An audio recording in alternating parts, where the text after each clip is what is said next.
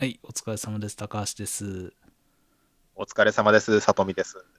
はい、えー今回はですね、まあ、何を話すか全く里見さんに今言ってない状況でして、はい、もうガチで何も聞いてないんでドキドキしてます。まあこれ聞いてる人はもうタイトル出てるから、まあ、何話すか分かってると思うんですけど、ああ、そうか、僕だけが今、持て合わせばされてる。じゃあ、いきますね。何はい話したいか。はい。じゃあ今回のテーマは、仮面ライダー響を語ろう。イエーイイエーイなるほど。こっちは何にも準備してないですよ。いや、あのですね、まあ、響は、まあもう何回も言ってますけど、俺が一番好きな特撮ですと。はい。結局やっぱ響が一番やなと。で、まあ、すごいですからね。で、えっ、と、まあい、いつか話そう話そうと思ってて、で、まあ一番好きな作品やし、どういう風にやろうかなっていうのはずっと悩んでて、で、響きって結構、なんて言ったらいいんかな、その話の内容だけじゃなくて、その制作部分のところとかも特殊じゃないですか。途中でですね、プロデューサー、制作体制が大きく変わったうん。ライダーですね。うん。とか、まあ、そもそも仮面ライダーとしてやるつもりも最初はなくてっていうところとか、ああ、そうか。発信の時点でそうなんだ。うん。まあ、いろいろあある。まあ、そういうところの、なんか、豆知識的なところも言いたいなとか、思ってたんですけど、けど、けど、けど、はいい、やもうそれはもう無理やなと思ってそれをまとめるのはああなるほど。ちょっといきなり、はい。まあもうだって詳しい人いっぱいいるし俺よりで俺あんま覚えられへんしねそういう名前とか、ああ、なるほど。はい。うん、なんでまあもう俺がなんで好きかっていうところを今日もうそれを話すのが響き会でいいかなと思って今日やろうと思いました。ひ高橋さんが響きを好きにな、好きな部分というか、好きになった理由っていうのを語るうん。ってことですね。そうよね。なんかなんで好きかっていうところを話そうかなと思います。大丈夫ですか？よろしくお願いします。全然ねなんかねあのまあ聞いてる人で、まあ、響き見てない人全然いると思うんやけどあの本当になんて言ったらいいんかな。これこういうところが好きでっていうのは多分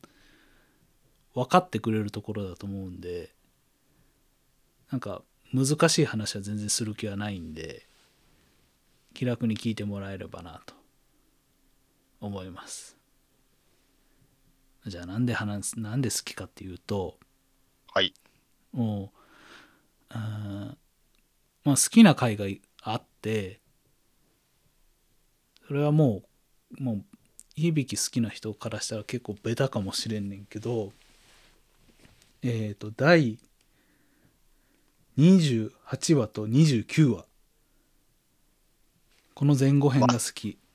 わ話数で言われてもちょっとわかんない。これが、まあ、28話29話。何の回かっていうと、えー前編の最後の回やね。ああ、はい。えーまあさっきも里見さんが言ったけどあの「仮面ライダー響き」っていうのは途中でプロデューサーメインプロデューサーの人と、まあ、脚本の人も変わると。でそれによって結構作風が変わまあちょっと変わっちゃうんやけどそれの、まあ、前のプロデューサーが関わったやつの最後の2つの話。まあこれがつながってて前後編になってんねんけど。まあ、この話でしょうねと僕の中では。この話があるからずっと一番なのかなと特撮の中で。特撮の中でというかまあのもう全作品何にしてもずっと心に残ってるかなっていう高橋さんが見てきた、その、えー創作物というか、その物語というか、その中で響きが一番好きになった、その響きの中でも好きな2話うんっていうことですよね。まあこれその、まあ、どういう話かっていうとまあちょっとまあここだけで言ってもあれやねんけどえっ、とまあ28話「絶えぬ悪意」っていう回とその次の回が第29回が「輝く少年」っていう話はい。のこの2話。はい。でえっ、とまあちょっと人間関係とかはこれまあ見てないと分かんないかもしれないんですけどまあそれ説明しだしたらちょっと長くなるんでかえっ、と割愛するけどえっ、とまあアスム主人公のアスムが、えー前にですね万引きしてる少年を発見すると本屋で。はい。でちょっとアスムのせいでその万引きがその万引きやってるやつらが見つかっちゃってっていう回がちょその前にあるんよね。はい。でこの回でその万引き少年にもう一回会ってしまってで仕返しされると。で、まあ、一方響は、えーまあ、いつものようにマカモ退治に行っててでその戦ってる途中に音劇棒っていう、まあ、あのバチ？バチが折れちゃうと響の武器ですね。武器が折れちゃうと。はいで、えー、とそのまあ武器のバチっていうののは木でできててこれはまあ山に取りに行ってるんやけど響さんは。まあそれの,、あのバチの木を探しに行くのをそのアスムと一緒に行くっていう話やね。その仕返しをされたアスム君をその誘って、そうやね。まあちょっと、はい。あの落ち込んでるというかはい。ちょっと落ち込んでる、まあ、少年と一緒に行く。キャンプみたいに、まあ、山に登って一緒に一泊する一泊しながらあの木を探しに行くっていう話、まあ、ざっくり言うとそんな感じやねんけど、はい。い、やーこれがやっぱりあの、まあ、最近ちょっと僕もですね、まあメンタル的にちょっとしんどいことが結構多くて。それはまあ具体的にはあれやねんけどまあなんやろ。嫌なことを言われたりすると日々。そのお仕事でですかね、主に。うーんまあそうやね。仕事とかあー仕事じゃないところでも言われまあ結構プライプライベートな時間でも、うん、で、まあ、こういうテンションあのちょっとしんどいなって思う時が結構この先週ぐらいかなマジでしんどいなって思う時にはい。この回を久しぶりに見たんよねこの28や29話はい。それでやっぱりまああのアスム君がですね、まあ、万引きし少年にあの、まあ、し返るうちにあってテンション下がってて落ち込んでるところに、まあ、響さんがあの、まあ、助言というかする。その助言がまあ俺の今のテンションあのしんどいところにも結構来るなと。あの心に響くなというところで具体的にどういうことを言うかっていうとあ具体的にどういうことを言うかっていうところの前になんかねやっぱ響さんの好きなところって説教臭くないんよね。何を言うにしても。っていうかまあそうですね、うん。はい。頭ごなしっていうか、その、なんですかね、上から目線じゃないんですよね、響さんの言葉っていうのは。なんかあと真正面で言わへんねんな。あんまり。なんか面と向かって言わない？ところも。ああ、その、話す時のその、た立ち位置、まあ、その立ち位置って物理的な位置関係とかじゃなくて、その、気持ち的にも、その位置関係的にも、その、確かに目の前ににして、その言葉かけないですよね。うん。横に並んでるとか、これはもうインタビューの時でも言ってた。あんまり面と向かって話さないですよね、僕たちって言ってて。あはい。確かになと。でこのまあ印象的なシーンで、まあ、あのキャンプしながらあの、アスムに響さんが「少年自分ばっかりって感じ?」って何にも悪いことしてないのに今辛いよねみたいなことを言うシーンがあんねんけどまあそこも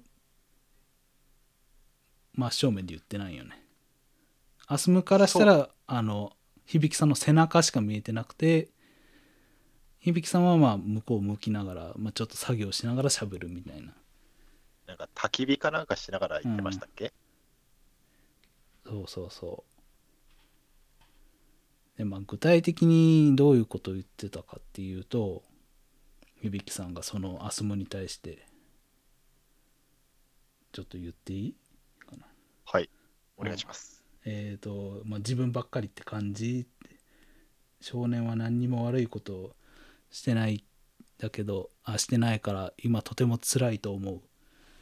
でもそれが現実なんだと。だからあのもう鍛えるしかないと。でもでも現実はそうだけど少年の人生は少年のものなんだよ。という感じのことを言うよね。俺今メモせずに確かでもこういうこと言ってると思うよね。あすいや、すごいっす。いや、いや、あの、僕もちょっと最近じゃないですけど、まあ、見てたんで、あ、確かにそんなこと言ってたなって思い出しましたね。思いましたよ。うんで俺がすごくい響いたのがはい。その少年の人生は人生は少年のものなんだよこれが一番来たねなんか、まあ確かになとで現実そういう人はいると嫌なこと言うやつ。でもこれはもうどうしようもないからでもそこでテンション下がってへこむかへこみ続けるかもうそんなこと気にせんでええわって思えるか次第で俺の人生は変わるなと。はい。いうふうに思いました。っていうのをちょっと言いたかっただけやねんけど今回。いや、いや、本当に、いい話ですよね。いい話というか、その、なんですかね、み、みん、なんかその、みんなのその心に響く、その、アスムだけじゃない、あもちろん高橋さんだけじゃない、なんていうんですかね、すべての人に当てはまるような言い方をしてくれるから、みんなの心に響くというか、うん。そう。しかもその細川さんでよかったなと本当に響きは。はい、なんか説得力があるよねやっぱり。そのまあ結構筋肉質で強そうで。でもそこをなんか嫌味っぽく言わないと。そこがいい本当に細川さんでよかったなと響きは。大人の目線、大人の目線でもあるし、でもその、等身大、なんか、アスムと同じ目線でもあるし、なんですかね、その、俯瞰した位置から見てるけど、上から目線ではなく、アスムのその気持ちになって、その、なんか寄り添って受け答えしてくれるうっていうん感じなんですかね。そうなんか今からいいこと言ってやろうみたいな感じじゃないんよねなんかああ、はい。なんかアドバイスしてやろうみたいな感じじゃないんよねでっていうかまあ響さんって基本アドバイスとかしないんよねあんまりでも今回に限ってはでもそれでもちょっと言った方っていう感じがするよねこの回あんまり確かにうんそうですね。はい。そのアスムと響さんってまあ結構行動を共にしてるけど実はそんななんか響さんがどう思ってるかっていうのを直接ぶつけることはないけどこの回に関してはちょっとまあ言った方それでも言った方かなとこれがなんか前半のあの前半最終回ってまあよく言われてんねんけどはい。まあ、これが多分作りたい人の伝えたかったことなんかなっていう感じはちょっとするよね。いや俺この回好きなんよね。いやこの回ねいいよねやっぱり。でも響き見た、見たことある人だったら多分その、じえー共感してもらえると思いますし、あの、ああ、確かにそういうとこ、ひその、響きの、響さんのその良さを、なんかその、今改めてちょっとか再確認できたなと思いますね。そうなんよねやっぱりこの仮面ライダー響が好きなところはあのこういう嫌なことがあったあった時に力になってくれるというかそれがやっぱ何回も見返す。まあ見返さない回とかも結構あんねんけどもうやっぱこの回は何回も見返すかな。で見返して気持ちをすっきりさせて明日も頑張ろうみたいな感じになれるかなこの回は。なんか主人公はアスム、まあえっと高校生ですけど、そのなんか高校なんかその高校生の頃は、まあ、特にまあそういう、まあ、その周りのその人の嫌な部分とか敏感により感じ取る思春期の時期のだと思うんですけど、うんでもあのその高校生とか、まあ、日々あ当時のアスムくらいの年齢の人だけのな悩みじゃないじゃないですか、そのアスムが抱えてる悩みとか。そうだねうんはい。なんか、だからその、まあ我々も30代なりになり始めた時期、えじあの時期じゃない、あの年齢ですけど、うんそのどどのどの年代の人もアスムと同じ悩みを抱え抱えると思うんですよ。まあ、うん生きてる限りそういう悩みはあると思うんですよ。だからその、いくつになっても、アスムより年上でも、あるいはアスムよりも年下の子でも、その、響きっていう作品から、うん、なんかその勇気づけられるっていうか、教えてもらえることって多分あると思うんですよね。うんだから、まあ、そこが、なんかその、なんですかね、響きを、高橋さんがずっと好きでいるいところなのかなとは思いますね。うんやっぱりそのね人とつ接してるというか付き合ってると嫌なことっていうのは多かれ少なかれあるからなはい。これなんかなんかのインタビューで言っててんけどはい。もっとあのちょっと説教っぽかったらしいんよ脚本の段階ではあ、なんか多分 DV、DVD, 以外のとこでもいの、まあ、それ以外でも言ってるかもわかんないですけど、DVD のインタビューでなんか言ってましたね。うん、そこをまあちょっと現場で変えていったっていうのは聞いてなんかまあ細川さん的にもまあ最初は台本通りやってればいいかなっていう感じやったけどだんだん自分の中にもできてきてでこの回の時はちょっとあのもっと柔らかくした方がいいんじゃないかって言ったっていうのは確か DVD の特典のインタビューかなんかで言ってたかな。元のがどんな感じだったのかすごく気になる裏話ですよね。あの、その、元が説教臭かったって、それ、どんな感じなんだろうなって思いません？なんかセリフが違う、セリフ自体が違うってわけでは多分ないと思うんです。うんなんか、まあ、口調が違うっていうことなのか、その、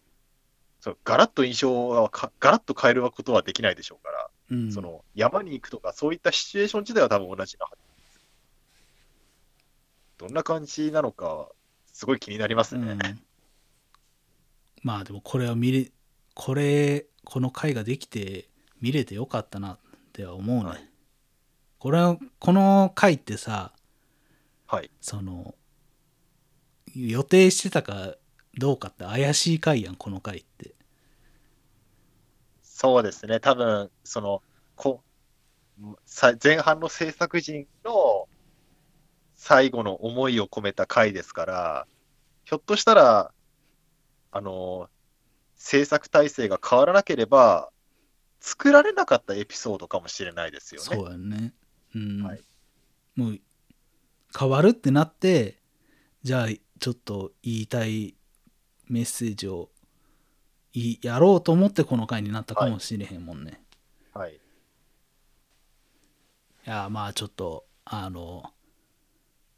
あの響き見てない人いきなりこれこの回見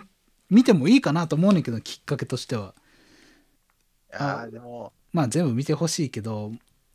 まああこういう雰囲気なんだなって一回まあパッと見てもらってで1話からもう一回見てもらったらよりいいかなって思うけど。まあそうですね。なんかあの、まあ順を持って、まあその、見る時間がない人もいるでしょうから、うんまあ単発で見ても面白いですからね。まあうんわかると思いますし、どんな話なのかは。うんまあちょっともう俺の響き会はこれでいいかなって感じやねあ、これでもう終わりですか？響き会。僕は、僕はちょっとむしろ、あ、でも、なんか、なんですかね、その、ストーリー、なんかその、響さんのキャラの良さを熱く語るのはもう高橋さんにはとてもかなわないんですけど、いやいやいや全然。僕なりに語りたい部分はいっぱいあるんですよ。うん、いやいっぱいあるんやけどはい。まあ一番はここなんかな。あの、はい。いびきさんのかっこよさなんかな。はい。なかなかいないもんなって感じがするような他の特撮ではあの前半の響さんの言葉で、あの、あの好きな部分というか、ぼ僕が自分の支えにななる部分があるんですけど、うん。多分多分今の高橋さんのエピソードと比べると、だいぶちょっとかちょっと軽めの話になっちゃうんですけど、いやいやストーリー的には。あの、初めて、あの、アキラと少年が、アスムが出会う回ですかね。うん。一旦木綿の回かな。あの、あの、あの、当初山登りもろくにできないような、ちょっと体力のないアスムが、あの、伊吹さんのところにたまたまやってきて、あの、たまたま、あの、マカモと戦ってる伊吹さんとアキラの、まあ、結果的に足を引っ張っちゃうようなことになって、あの、まあ、初登場時はちょちょっと、結構、手厳しい言い回しが多かったアキラが、はっきり言って、あなたがいるのは迷惑なんです。あの、あなたみたいな人がここにいちゃいけないんです。みたいに、強くアスムに当たって、うんで、あの、その後たまたま、これもあの、陣中、ん？見舞いで来たのかな？響さんが、いぶきの。うんで、でアスム、アスムと、もう、ばったり出会って、えーってなって、その後あの、アキラから怒られたことを、あすあの、知って、あの、なんだっけかな、あの、まあ、アキラの言うことも、アキラ、アキラっぽい言い方だけどさ、あの、まあでも少年も別に悪気があったわけじゃないんだし、そんな気にすることじゃないぞって、あの、うん。言うじゃないですか。うん。あの、なんかその、すそれがなんかすごく、なんか僕の心の支えっていうほどちょっと大げさではないかもしれないですけど、うんあ、そういうふうに受け取っていいんだって思えたんですよね。うあのんやっぱりその自分の失敗という、まあ、自分にまあ、まあ、9割くらい責任があるような、まあ、何かトラブルというか、あったとするじゃないですか。うんあるいは、あるいは、その、本当は僕のせいじゃないけど、すごく厳しい言い方する人のせいで、なんか、もう、僕のせいだみたいに、うん。一方的に責められるような展開って、まあ、世の中いっぱいあると思うんですけど、うん。あの、まあ、その別に悪気があったわけじゃないんだし、そんなに気にすることじゃないぞって、なんかあの、肩を軽く叩かれながら言ってくれたんですかね、響さは。うん。んその、そんなに気にすることじゃないっていうのが、なんかその、まあ、物事をその軽く考えるって意味じゃないですけど、その、いつまでも自分を責める、自分を責めないでいいよっていう言い方がすごく好きですね。どちらかというとうん自分はあの、どちらかっていうと、まあ、自分を責めるタイプの人間かなとは思うんで、うんあの、あ、そんな気にしなくていいんだ、みたいに、あの、その、軽い意味じゃなくてですね、のその、寄り添ってくれるような言い方がすごく優しいなって思いますし、まあ、僕もちょっとそういう励まし方ができる人間になりたいなって思うんですけど、うん、とっまなんかとっさになんかそういうののって結構難しいですよね。あの本当にアスムのことを信頼してるからこそ言える言葉でもありますかうら、ん。なかなかそういうふうに言ってもらえないし、いい自分が言えるような相手もいないし、みたいうな。んはい。難しいよねなんかはい。最近本で読んでんけどアドバイスっていうのははい。要はその人の今を否定してることやと、深いな。うん深いな。で男の人ははい。アドバイスしがちって書いてある例えば女の人となんか話しててはい。女の人はこういうこういう嫌なことがあってんっていうのを共感してほしいだけやのにはい。割と男はそれになんかあのじゃあこうした方がいいんじゃないっていうのを言ってくるでそのアドバイスはまあ悪気ないけどその人の今を否定してるっていうふうに書いてあってなるほどとわかる。わかるわかる。うん。で響さんはやっぱりあのまあアドバイスっていう感じ。まあアドバイスなんかな。でもそれが嫌味にはなってないよね。それをまあなかなか実生活でするっていうのは難しいよね。できるようになるっていうのは難しいねああ、なんか、なんかそれ言われて、確か、あの、あの、後半は、やっぱ師匠になるっていうのもあるんですけど、作劇的にどうしても。うん師匠、師匠としての立場になっちゃうから仕方ない部分もあるんですけど、アドバイスになる部分も確かに発言をちょっとするようにななるんですよね。ああそうやねうんそ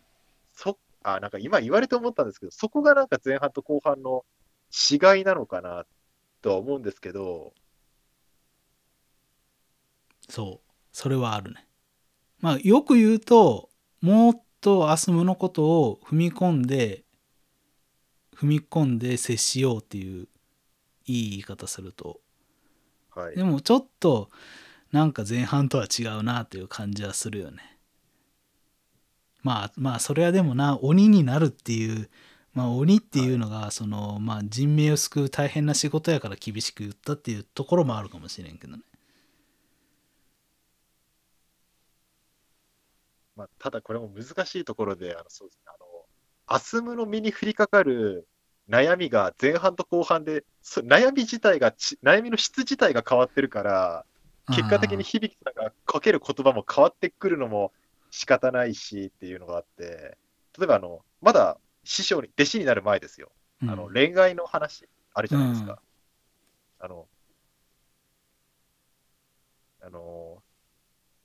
アスムが、あの、まあ、好きなあの、も、もちだっていううん同級生がいて、まあ、同級生と、あれか、あ、キリアが付き合ってるかもしれないみたいな、うんちょっと不確定でちょっと不安に駆られるときに、まあ、ちょっとそれを響さんに、まあ、成り行き上相談することになって、あの、で、結局、その、要は、さっきの高橋さんの言葉を借りると、アドバイスするんですよね。うんあのまあでも、少年はまだやることがいっぱいあるじゃないか。だからその、まあ、もちだ、もっちーのことだけ気にせずに、勉強とかさ、みたいに、うんなんか、その恋愛の以外のことを頑張ろうよみたいに、アドバイスするんですよね。うんだから、そこがなんか、あの、響さんっぽくないなと思いもしたんですけど、ただ、その、万引きの時の悩みとはまたちょっと違いますから、うんじゃあその、なんてす、なんて相談する、あななんて答えるのが、じゃあひ、なんていうんですかね、前半の響さん的には正解なのかっていうと、また難しいなと思います。うーんまあそんな感じと言いますかですね。まあ知識あのあんまり情報はないっすね僕は。まあそれを知ろうともまあ思わないけど、は知りすぎてもねなんか自分の感想が変わっちゃうのが嫌やからあんまりあのプロデューサーが実はこうやってみたいなのはあんまり見ないようにしてるんやけど、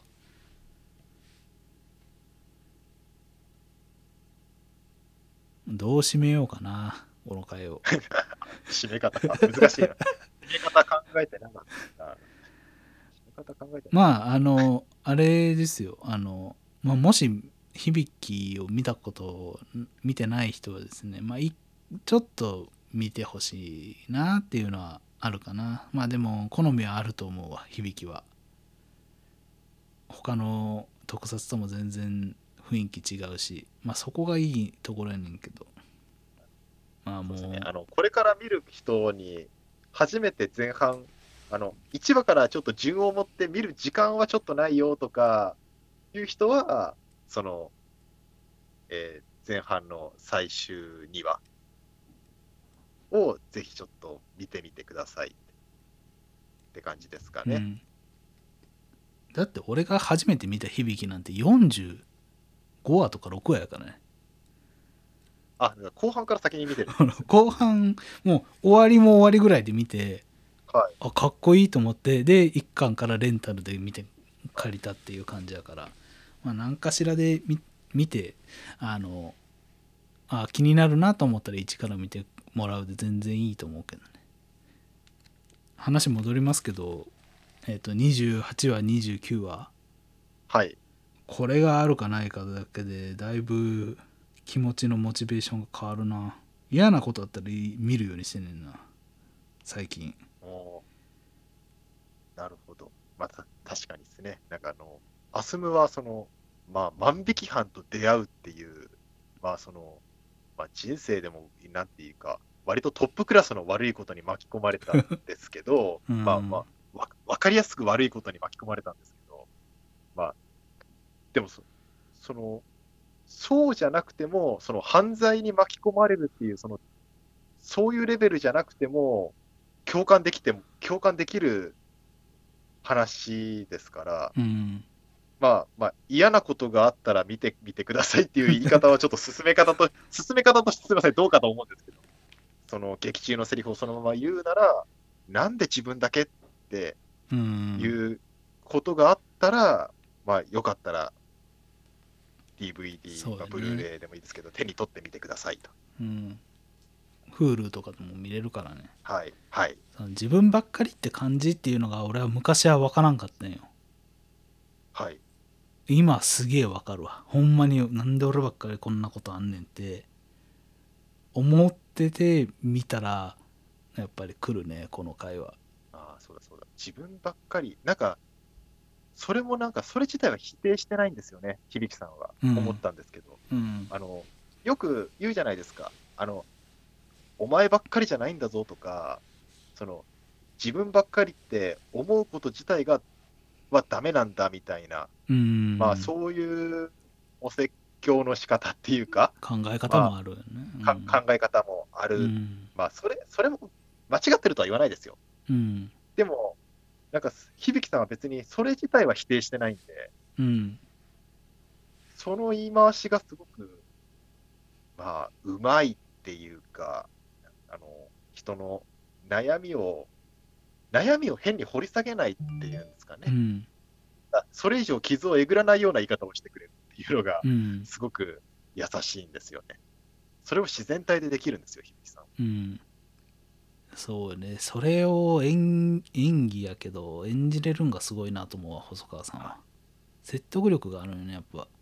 そのなんかいやそんなんあんたに言われてもってならへんのよねやっぱり。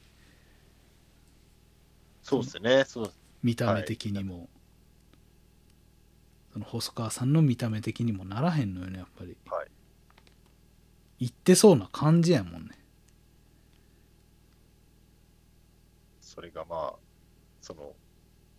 役者さんの凄さというか、なのかもしれないですけど、うん。なりたいですけどねこういう人に。いやー、難しそうだな。は 難しいね本当。い。いや思ったこともあるんよ。いや。はい。あのいやそれはだってこのこれはフィクションやからそれはかっこよくもなるでと思った時も まあまあ。ったんですけどあ、はい。まあでもなんかでも本当にこう思ってる人じゃないと多分できひんと思うねんな。こういう風な性格の人じゃないと演技ではむ演技だけではやっぱ難しいと思うねんなこの回はアスムもそうやと思うねんな。アスムもちょっと栃原楽人さんがこういう感じの人じゃないとこういうことにもな演技もできひんと思うね実際、その、なんていうのまあ、でもまあ、リアルにそういう心情が多分あったと思うんですよ。んあの、うんメタな、メタな捉え方をすると、あの、なんか、要は、結局、今までのその、作り方を否定されたわけじゃないですか。うん当時のスタッフもキャストもみんな。だから、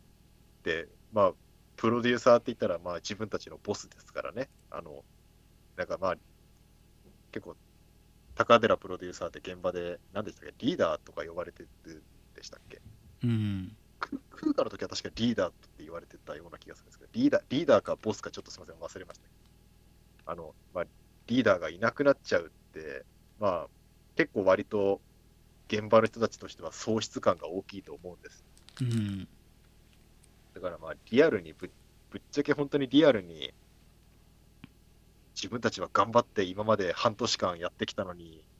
なんでこんなことにっていう気持ちも多分あったと思うんですけど、うん。でもまあそれがまあ、まあ、なんていうんですかね、あの結果的になんか、結果的にはあの作品のなんかその神妙なお持ちにつながってるって考えれば、まあ、まあ良かったっていうとちょっとあれですけど、なんか、真に迫るストーリーになったのかなとも思いますけど。もうだって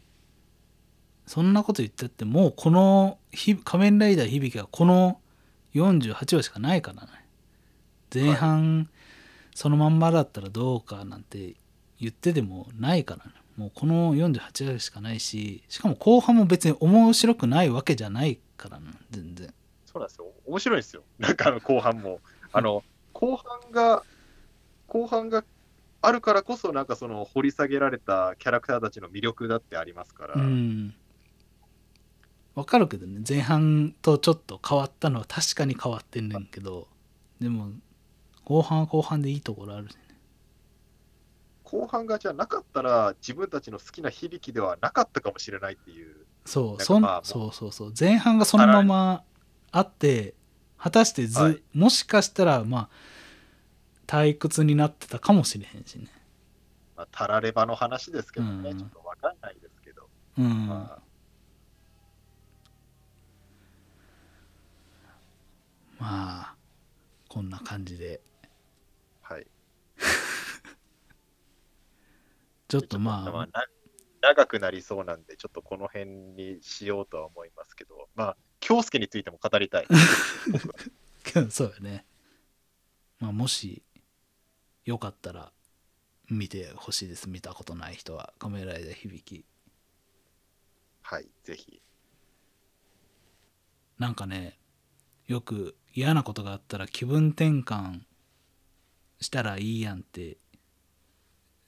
言うじゃないですかはい。俺なんかそれをね気分転換したってそこの問題は何も解決せえへんやんと思ってたよね今までまあそうですね。はい。でもちょっと見てみるかと思ったら結構気は楽になりましたって思うぐらいこの回は良かったです僕の中でだからまあ「仮面ライダー響き」はまあこれからもまあ多分ずっとい好きかなと思いますこんな感じでいいですか？人生の、うんはい。人生の永遠の教科書みたいな。うん はい。俺がこの作品があるからやっぱ仮面ライダーが好きなのはそこやろうなはい。